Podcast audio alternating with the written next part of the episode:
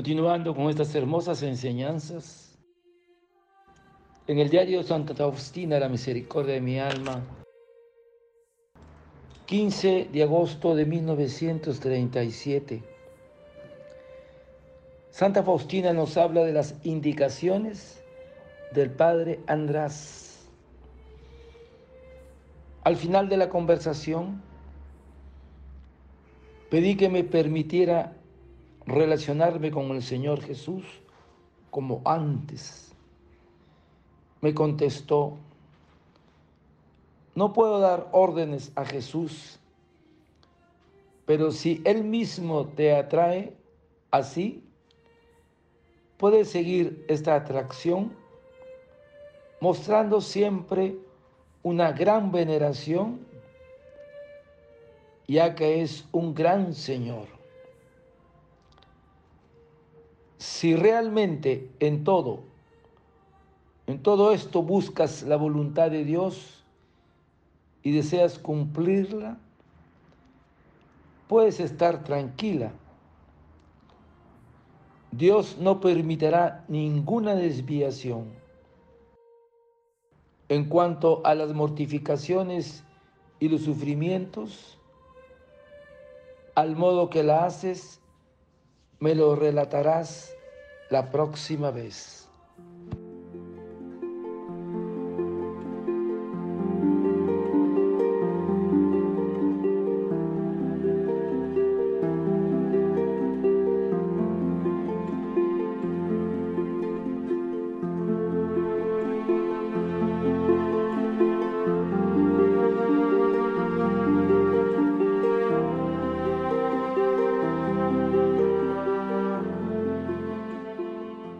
Al final de la conversación,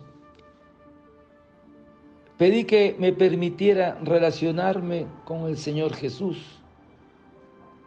como antes. Me contestó, no puedo dar órdenes a Jesús, pero si Él mismo te atrae así, puedes seguir esta atracción si realmente en todo esto buscas la voluntad de Dios y deseas cumplirla. En las indicaciones del Padre András, que es la reflexión en este día 15 de agosto de 1937, la primera indicación es los momentos de aridez y de sensación de la propia miseria permitidos por Dios, hacen conocer al alma lo poco que puede por sí sola. Le enseñan cuándo debe aplicar las gracias de Dios. La segunda indicación es la fidelidad a las prácticas de piedad y a los deberes. Fidelidad en general en todo. Y tercero, hay que obedecer en todo al arzobispo. Y el padre András le sigue dando consejos espirituales y le dice, primero, hermana, usted no debe evitar estas inspiraciones interiores, sino que debe decir siempre todo al confesor. Si usted reconoce que estas inspiraciones interiores son provechosas para su alma o para otras almas, sígalas y no las descuide. Consulte siempre con su confesor. Segundo, si estas inspiraciones no concuerdan con la fe y con el espíritu de la iglesia, se debe rechazar inmediatamente porque vienen del espíritu maligno. Y tercero, eh, de estos consejos espirituales, el padre András le dice, si estas inspiraciones no se refieren a las almas en general,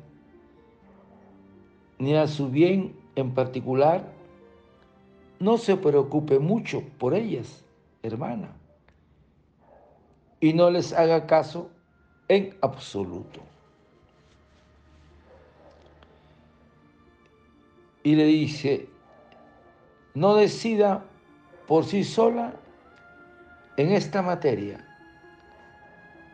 porque puede desviarse a pesar de estas grandes gracias del Señor. es necesario humildad, humildad y siempre humildad. Porque por nosotros mismos no podemos hacer nada. Acepte todo esto con serenidad. De momento se confiesa conmigo pero ha de saber que debe tener un confesor permanente, un director espiritual. En el Padre Sopocop reconocí esa ayuda de Dios.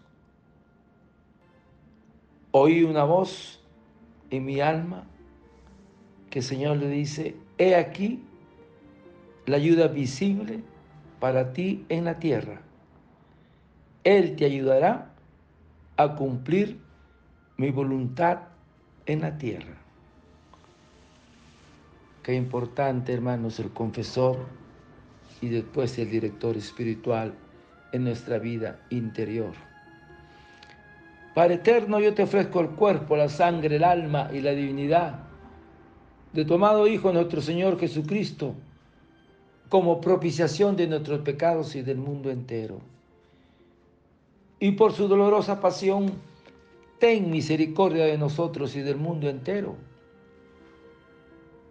Oh sangre y agua que brotaste del corazón de Jesús como fuente de misericordia para nosotros, en ti confío. Desearte un lindo día. El Señor de la Misericordia te conceda un director espiritual a ti y a tu familia. Dios te bendiga y proteja. Santa Faustina, ruega por nosotros. Amén.